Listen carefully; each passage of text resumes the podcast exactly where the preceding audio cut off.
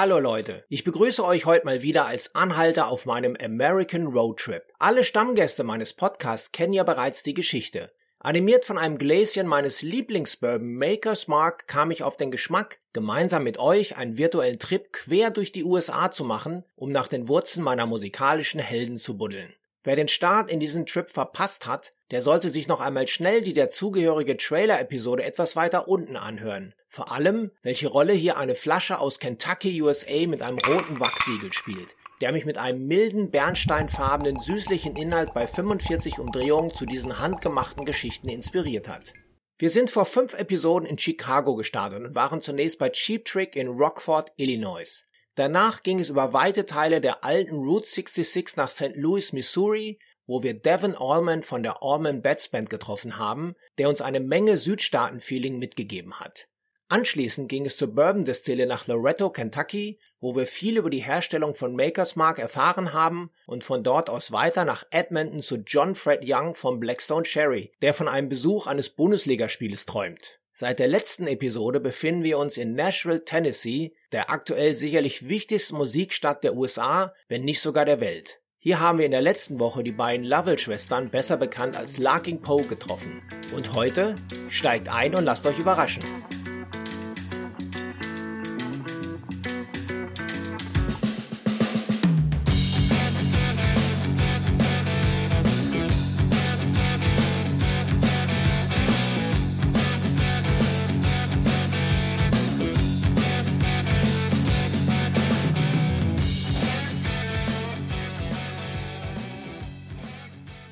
Heute begegnen wir einem der aktivsten Musiker der letzten zwei Jahrzehnte, Joe Bonamassa, der ungekrönte Kaiser des Modern Blues. Im Schnitt spielt er knapp 200 Shows im Jahr. Dazu hat er eine Diskografie, die mittlerweile über 40 Alben umfasst. Studio, Live und Kollaboration. Die große Konstante bei ihm ist die permanente Metamorphose. Jedes Album klingt komplett anders als sein jeweiliger Vorgänger. Und auch für das letzte Studioalbum Royalty hat sich Mr. Bonamassa wieder etwas ganz Besonderes einfallen lassen. Er hat es in den legendären Abbey Road Studios in London aufgenommen, um seiner großen Liebe zum britischen Blues den richtigen Raum zu geben. Aus der großen Tour wurde dann leider nichts. Aber Joe hat ein paar Streaming-Events umgesetzt, eines davon im legendären Ryman Auditorium, der Mutterkirche der Country-Musik in Nashville. Dieses Konzert erscheint Anfang Juni als Live-CD mit den besten Songs von Royalty. Aber lassen wir ihn doch das selbst mal erzählen. Hallo Joe, wo erwischen wir dich gerade? Well, I'm in Nashville, Tennessee.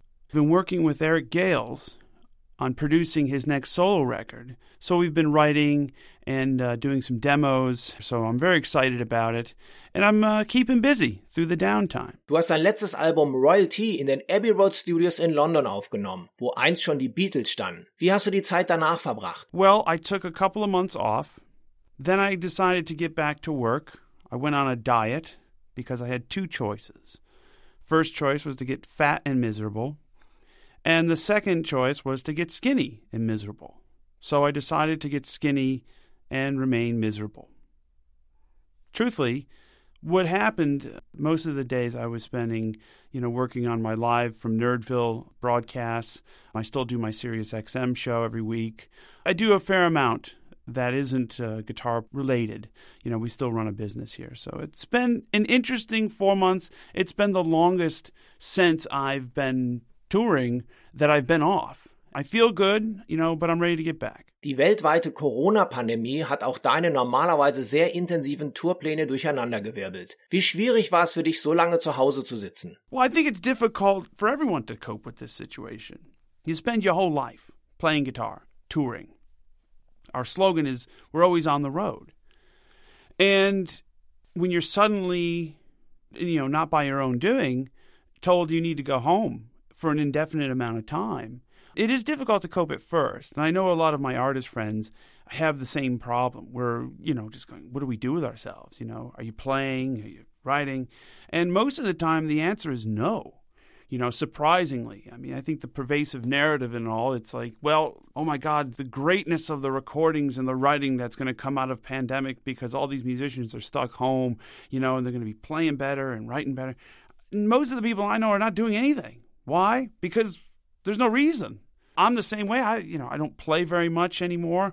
I try to play every day, but I haven't done much. Now that I'm working with Eric Gales and we're, you know, got a few things going on in the fall with the live stream uh, pay per view, now I have a reason to play. You know, I'm a live guitar player. You know, I'm not sitting there just making videos of myself to post on Instagram. Well, I do some of that too. Was bereitet dir in diesem Zusammenhang Sorgen? Wovor hast du am meisten Angst? The biggest worry I have as a society is that coronavirus is going to be here for a long time. And we need to cope and manage and deal with that the best we can. Because, especially here in America, we're not united and can't agree on anything. We can't even agree that wearing a mask isn't political. It's very strange, you know. I wear a mask out of respect to my friends and the people that run businesses and the shopkeep. It's the unknown knowns.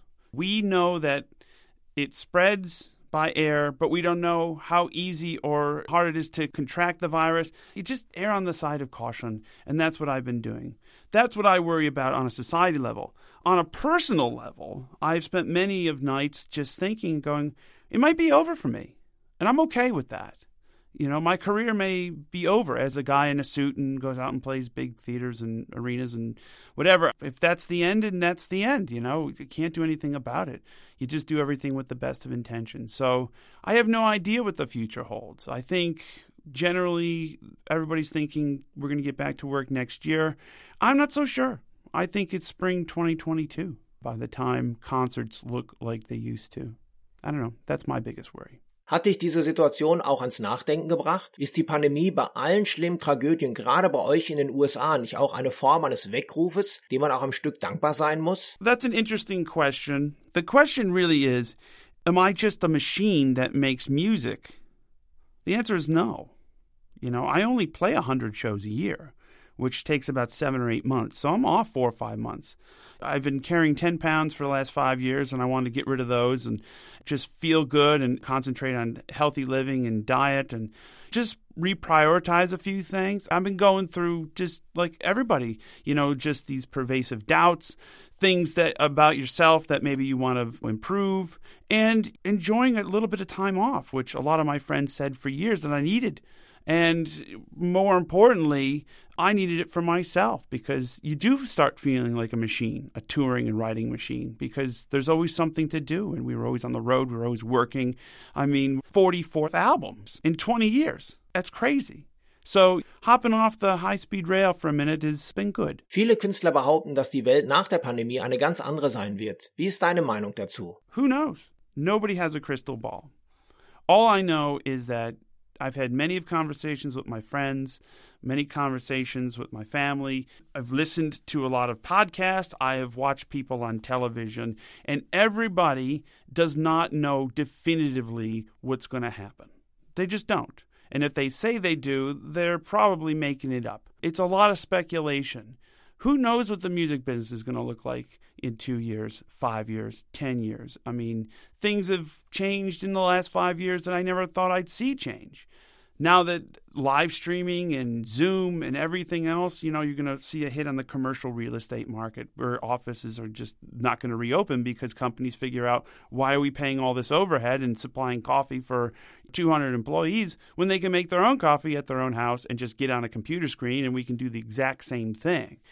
Concerts are a little bit different because you can live stream a concert and it doesn't matter if you have that wonderful McIntosh power amp and all the speakers in the world in your house. You don't get that kinetic energy and that connection with the band, and the band does not get the connection with the audience. So that's what gives me hope that concerts were going to come back. They just may look a little differently in the short term, but you never know. All these sea change events in the world always have ramifications. You know, we went through the terrorist attacks in 2001 on September 11th, and things changed, and we just accepted it. You know, we now have to take our shoes off at the airport. It changed, and we've been doing it for 20 years. So there's going to be a sea change. There's going to be things that are going to be changing and permanent that we didn't think four months ago. Mit deinem letzten Studioalbum Royal Tea hast du ein großes Ausrufezeichen gesetzt. Stimmt eigentlich die Geschichte, dass die Musiker des Orchesters überrascht aus der Wäsche geguckt haben, als du deine Amps bei den Aufnahmen hochgedreht hast? No, they did not. They gave us some who the hell is that in the orchestra room when they were recording in B, but we recorded in A. And, you know, one of the things is I play loud in the studio. I like to move air. I like the sound of loud.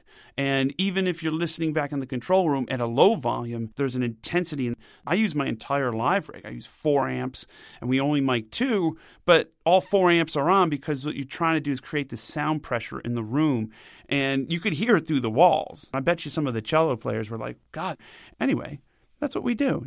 It's rock and roll. It should be dangerous. Was ist für dich in der Nachbetrachtung der wichtigste Aspekt von Royal Tea für dich? The most important aspect of Royal Tea for me is it's a very personal record that I wrote about real events that I didn't sugarcoat it. I didn't protect the innocent.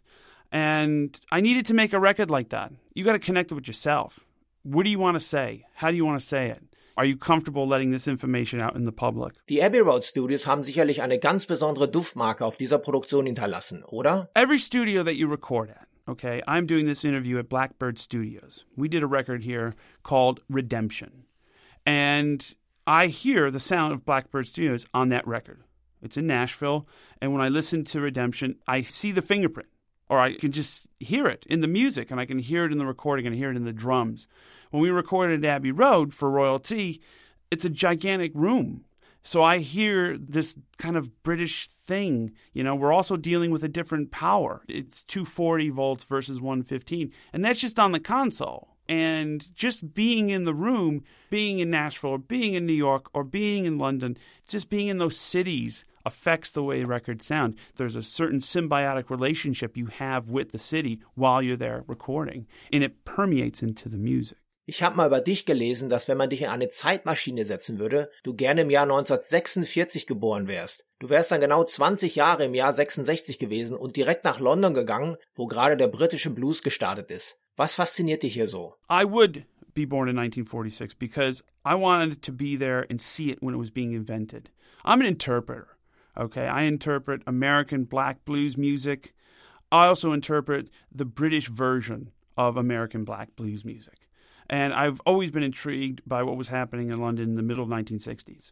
There's this energy and there is this free form spirit, and everybody was on fire, and everybody was out trying to outdo each other, write better songs, play louder, play faster, and it was all new.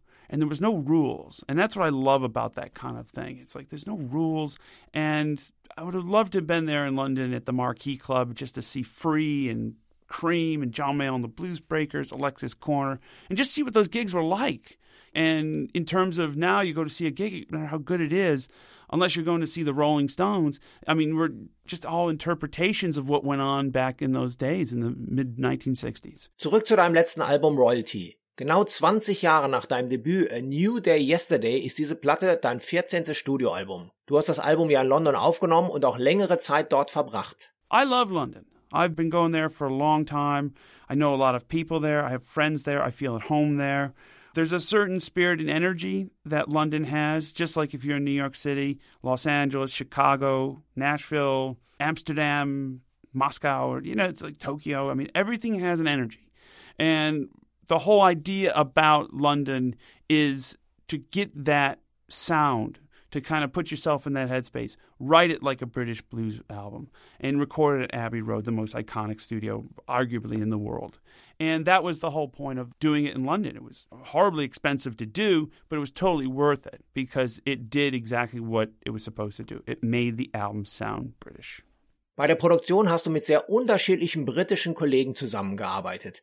Peter Brown, Jools Holland und Bernie Marsden. Jeder der drei ist eine Legende. Aber was verbindet euch? Bernie Marsden and I, we connect on a guitar level. We love free. We love Les Pauls. We love old guitars. I love Bernie's playing. I love his writing, his singing. He's one of my best friends in the world, but he's also, I think, one of the most underrated musicians that anybody could ever be in the room with. Mean, he's got a great melodic sense. He's got a wonderful way of playing the guitar, and he's and he's very British. He I was asking him, you know, like like we would be writing a song. I'm like, Bernie, what would you do? How would the British play it? And then he like he would go to like the minor third, and I'm like, oh right, exactly. So he has this sensibility, but he also loves the blues, and he also loves rock, and he's a great collaborator. Jools is wonderful. We wrote that boogie together with Dave Stewart. He's just one of the most outstanding musicians and icons of British music, you know, from his time with Squeeze and, the, you know, later with Jools Holland. He's just fantastic. And he's a, just a wonderful cat. Love that guy. Pete Brown, man, he's 80 years old and he's still as hip as he was when he was 25. Unbelievable. He's been writing those kind of funky lyrics forever and just some beautiful stuff that he came up with when one door opens. Just killer imagery and poetry and exactly what I was hoping to get from Pete, we got. And I love the man. He's just such a cool guy. Ich habe vernommen, dass du Royal Tea als sehr bissige Platte einstufst. Ist es etwa so, weil du im letzten Jahr eine Trennung durchgemacht hast? Kannst du daher gut mit solchen Extremsituationen umgehen, die dich am Ende noch mehr anspornen? I like to work best under pressure because most of the great songs come at the very, very end when your back is against the wall. Like the last song we wrote for the record is the title track, Royal Tea, and that was inspired by uh, I was uh, having breakfast in my room before we were going to the, one of the last writing sessions before the the band got there, and I saw the whole drama unfold with Prince Harry and Meghan Markle or Merkel. It was just this surreal leaving the royal family, like, you know, Paul's leaving the Beatles or something like that. I don't understand how that works. Being an American, I don't really understand the dynamic, but leaving and then moving to ultimately Los Angeles, California. But and I wrote this song about it. Kind of had these weird chord changes in my mind and its title, Royal Tea. It's just one of those things where you just go, you're inspired by something Piers Morgan said. And that's about as simple as it gets. Wenn auch ihr jetzt mehr Lust bekommen habt, euch in die umfangreiche Diskografie von Joe Bonamassa reinzuhören, dann klickt doch mal auf meine Playlist des American Road Trip. Das Ganze gibt es auf Spotify. Ihr findet den Link dazu in den Show Notes, das die Beschreibung zu dieser Episode bei dem Portal, über die ihr diese Geschichte gerade gehört habt. Für heute war es das dann schon, aber die Lichter in Nashville sind gerade erst angegangen und so bleibe ich noch ein bisschen hier, um mich von dieser Stadt treiben zu lassen. Aber schon bald geht es wieder weiter, quer durch die USA. Lasst euch einfach überraschen und steigt auch das nächste Mal wieder mit ein. Ich gönn mir jetzt noch einen Drink. Auch auf euch. Prost und danke, dass ihr mitgefahren seid.